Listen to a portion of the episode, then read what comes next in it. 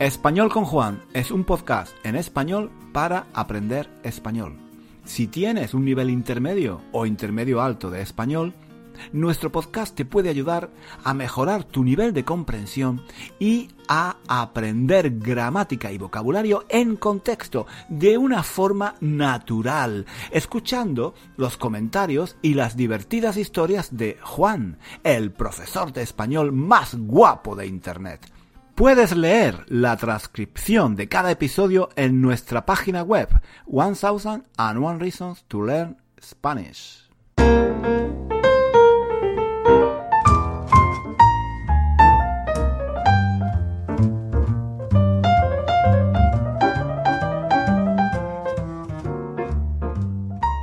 Hola chicos, ¿qué tal? ¿Cómo va la semana? Bienvenidos, bienvenidos una semana más a un nuevo episodio de Español con Juan. Ya sabéis que este es un podcast en español para aprender español. Os recuerdo que en nuestro blog 1000 and Reasons to Learn Spanish podéis encontrar la transcripción de este episodio y de los episodios anteriores. Yo soy Juan, profesor de español. Quizás, quizás debería decir un viejo profesor de español. Últimamente, últimamente me siento viejo. Sé, sé que no soy joven, pero tampoco soy viejo, creo. Y, sin embargo, me siento viejo. Quiero decir que me siento más viejo, más viejo de lo normal. Me siento más viejo que, los amigos de mi edad, que tienen los mismos años que yo, más o menos. He hablado con ellos, con mis amigos, y ellos no se sienten viejos, o, o al menos no se sienten tan viejos como yo. llevo, llevo varios días pensando en ello, ¿eh? Porque... mm, ¿Por qué me siento ahora más viejo que antes? Quizás por, porque tengo problemas de memoria. sí, estoy, estoy empezando a tener problemas de memoria. Eso es, eso es un síntoma de, de ser viejo, ¿no? A veces, cuando, cuando estoy sentado, cuando estoy sentado en el salón de mi casa, leyendo o viendo la tele, mm, me levanto del sillón donde estoy sentado para, para ir a buscar algo que necesito en ese momento. Me levanto, dejo el periódico sobre la mesa o apago la tele y, y voy a otra habitación de la casa. Llego, enciendo la luz y ¡boom! No, no recuerdo nada. No recuerdo qué he, he ido a buscar. Me quedo de pie en medio de la habitación intentando recordar qué necesito, por qué, por qué he entrado en la habitación. Es una sensación muy, muy angustiosa. O, ¿Os ha pasado alguna vez? ¿Os, os ha pasado alguna vez? A, a, mí me pasa muy a menudo. A mí, a mí me pasa cada vez más a menudo. Es una sensación muy desagradable. Yo, yo me siento, me siento fatal cuando eso, cuando eso me pasa. En clase, en clase también me pasa algo parecido. A veces, a veces les digo a los chicos, a, mis estudiantes, tenéis que hacer estos ejercicios, tenéis que leer este texto, tenéis que contestar a estas preguntas. En fin, lo normal, lo que, lo que decimos todos los profesores.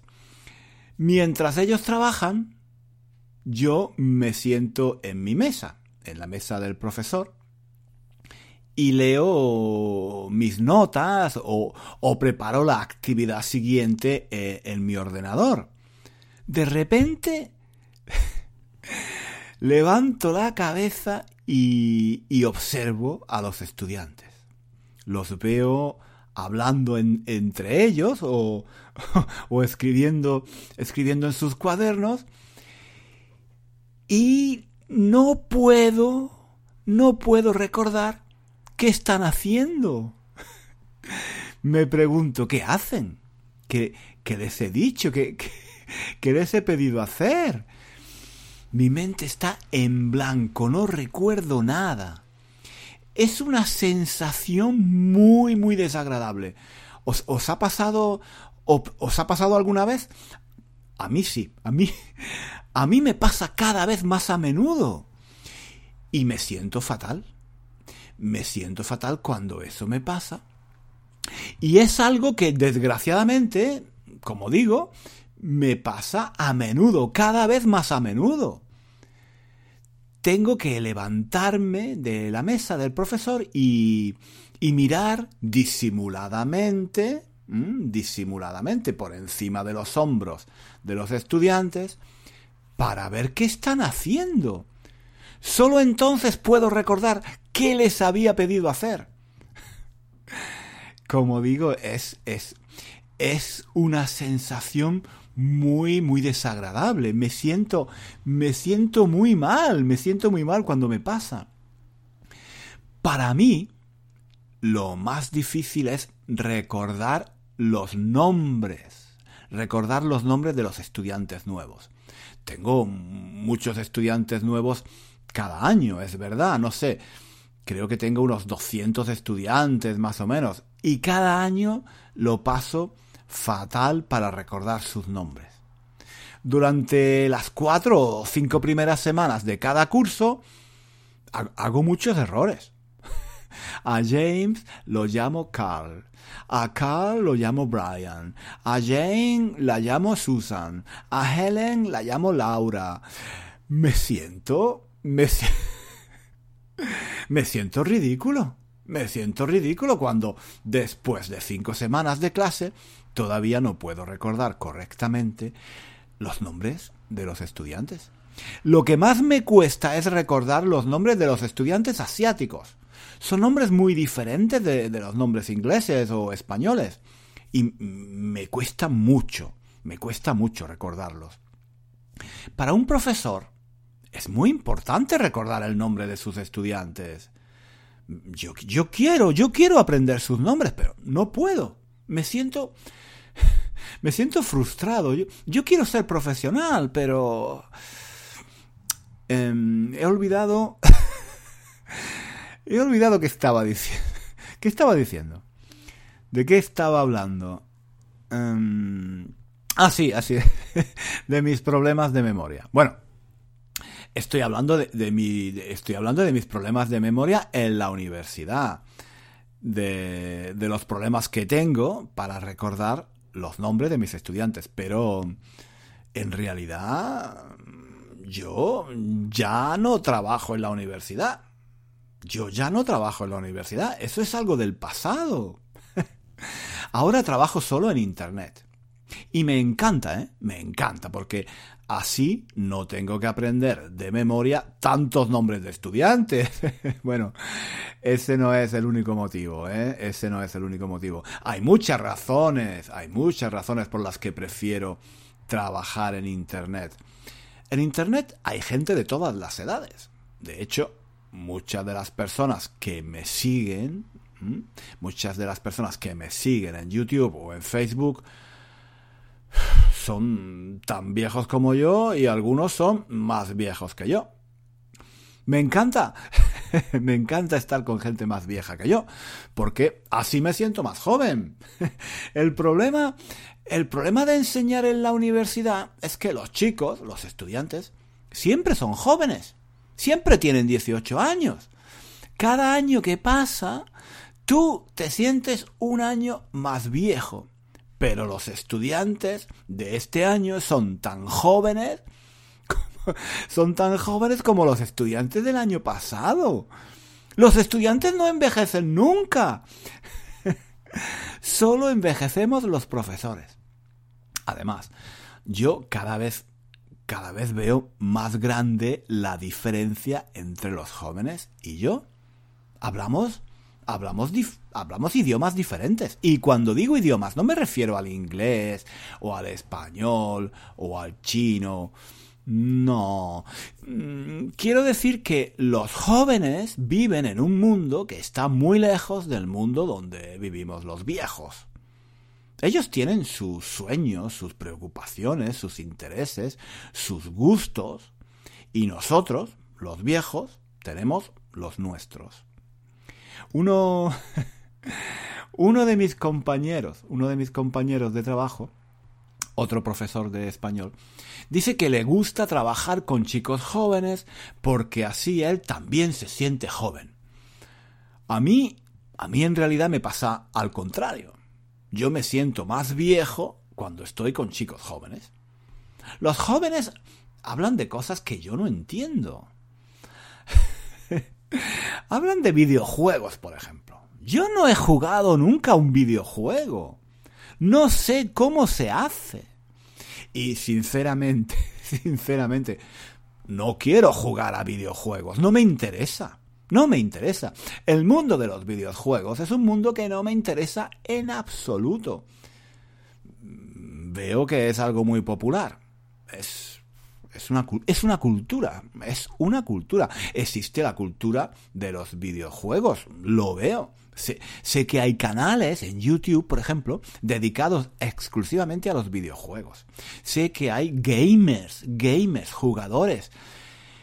Pero mm, si os digo la verdad, no sé qué, no sé qué es.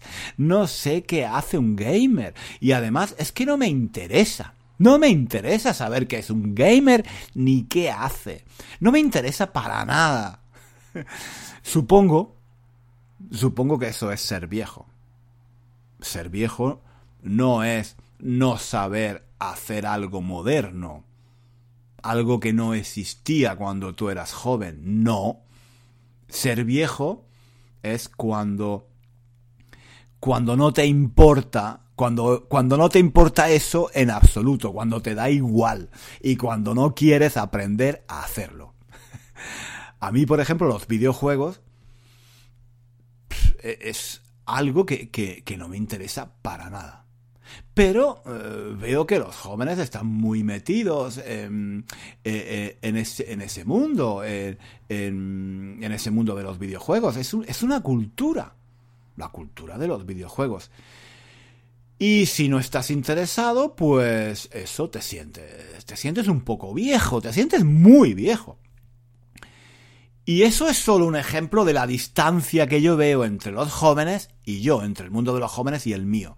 Luego está la ropa, la ropa, la forma de moverse, los gustos musicales, los temas de conversación, los sueños, las preocupaciones. Veo a los, veo a los jóvenes muy preocupados por el medio ambiente, por la ecología. Muchos son veganos. Para mí, ser, para mí, ser vegetariano es algo un poco exótico. Pero para muchos jóvenes, ser vegetariano es algo del pasado. Ahora hay que ser vegano. Yo en teoría no soy vegetariano, pero en la práctica sí. en teoría, en teoría como carne, pero en la práctica llevo varios meses sin comer carne. Es que está muy cara está muy cara. Yo soy un modesto profesor de español y la carne está carísima. es mucho mejor, es mucho mejor ser vegetariano. Pero bueno, ese, es otro tema. Otro día, otro día hablaremos de cuánto ganan los profesores de español. Y... ¿Qué estaba diciendo? Ah, y menos mal, menos mal que no vivo en España. En España e, es aún peor, porque mm, cuando tienes unos 35 años, mm, los chicos más jóvenes empiezan a llamarte de usted. Eso, eso es muy duro. Lo, lo más difícil, lo, lo más duro es cuando, por ejemplo, estás sentado en un bar con tus amigos y ves en la barra del bar una chica que te gusta. Lo típico, ¿no? Estás en un bar y te gusta una chica. Quieres ligar. Ligar. Entonces, no sé, piensas rápidamente en una excusa para hablar con ella te levantas de la mesa, te acercas a ella y le preguntas, por ejemplo, ¿tienes un cigarrillo? ¿Estás sola? ¿Cómo te llamas? ¿Vienes aquí a menudo? ¿Estudias? ¿Estudias o trabajas? ¿Quieres tomar algo? ¿Quieres bailar? Bueno, estas son las preguntas típicas de un chico joven en una discoteca de los años 70 o de los años 80. Supongo que ahora... supongo que ahora es diferente. Supongo que ahora se liga de, otra manera. No sé. Llevo mucho... Llevo mucho tiempo sin ir a una discoteca. Y no quiero decir, no quiero decir cuánto tiempo llevo sin ligar. No, no ligo desde hace... Bueno, vamos a dejar, vamos a dejar este tema para otro día. En fin, lo que, lo que, lo que quiero decir es que lo más difícil no es acercarse a la chica que te gusta y hacerle estas preguntas. No, lo más duro es cuando la chica te responde y te habla de usted. Eso, eso es terrible, eso es terrible. La, la, la primera vez, la primera vez que una chica que te gusta te habla de usted, te sientes fatal. De repente Mm, de golpe te sientes muy viejo. ¿eh? Es un golpe de realidad que te deja cao, que te deja groggy. ¿Entendéis la palabra groggy, no? Es, es un término del mundo del boxeo que describe cómo, cómo se queda un boxeador después de recibir un golpe o algunos golpes fuertes en la cabeza. Pues así estás, groggy, cuando una chica joven te llama de usted por primera vez. Entonces, cuando eso te pasa, lo único, lo único que, lo único que puedes hacer es volver a la mesa con tus amigos y pedir otra cerveza. Pero, pero sin alcohol. Cerveza sin alcohol, porque tú, desde hace unos meses, ya no puedes beber como antes. Ahora tienes que controlarte un poco y beber cerveza sin alcohol. Luego miras a tus amigos y los ves como ellos te ven a ti. Unos viejos con la cara llena de arrugas. Te sientes fatal. Yo por eso no salgo. Yo por eso no salgo. No voy, no voy a una discoteca desde hace 10 o, o 15 años. Ya no me acuerdo. ¿Para qué? Prefiero estar en casa, leer un libro o ver una peli en la tele. Si Mm, si no puedes ligar, si no puedes ligar, y si, y si solo pides cerveza sin alcohol, ¿para qué vas a ir a una discoteca? bueno, chicos, creo que me estoy, me estoy enrollando. Ahora, ahora no recuerdo de, de qué estaba hablando. ¿Por qué estoy hablando de cerveza sin alcohol? no me acuerdo. En fin, em, chicos, creo que... Em, creo que he vuelto a perder el hilo, como siempre. Bueno, no, importa, no pasa nada. De todas formas, vamos, vamos a terminar. Tengo la impresión de que llevo demasiado tiempo hablando, ¿no? Venga, chicos, nos vemos. Eh, no, no, no nos vemos. Nos escuchamos la semana que viene. ¿Dónde? Aquí, en español con Juan. Ah, ah, ah, ah. Si tenéis tiempo y si queréis ayudarme un poquito, por favor, escribid una reseña de nuestro podcast en, Apple Podcast, en iTunes o donde quiera que vosotros eh, lo escuchéis, ¿de acuerdo? Eso me ayuda muchísimo para que otros estudiantes nos descubran. Venga, ahora de verdad, un saludo, un besazo enorme a todos y nos vemos, no, nos escuchamos la semana que viene. Adiós, hasta luego. Hasta aquí el episodio de hoy. Muchísimas gracias por escuchar hasta el final. Si quieres leer la transcripción de este episodio o de los episodios anteriores de nuestro podcast, visita nuestra página web One Thousand and One Reasons to Learn Spanish. Allí encontrarás también ejercicios y muchos recursos para aprender español. Hasta pronto.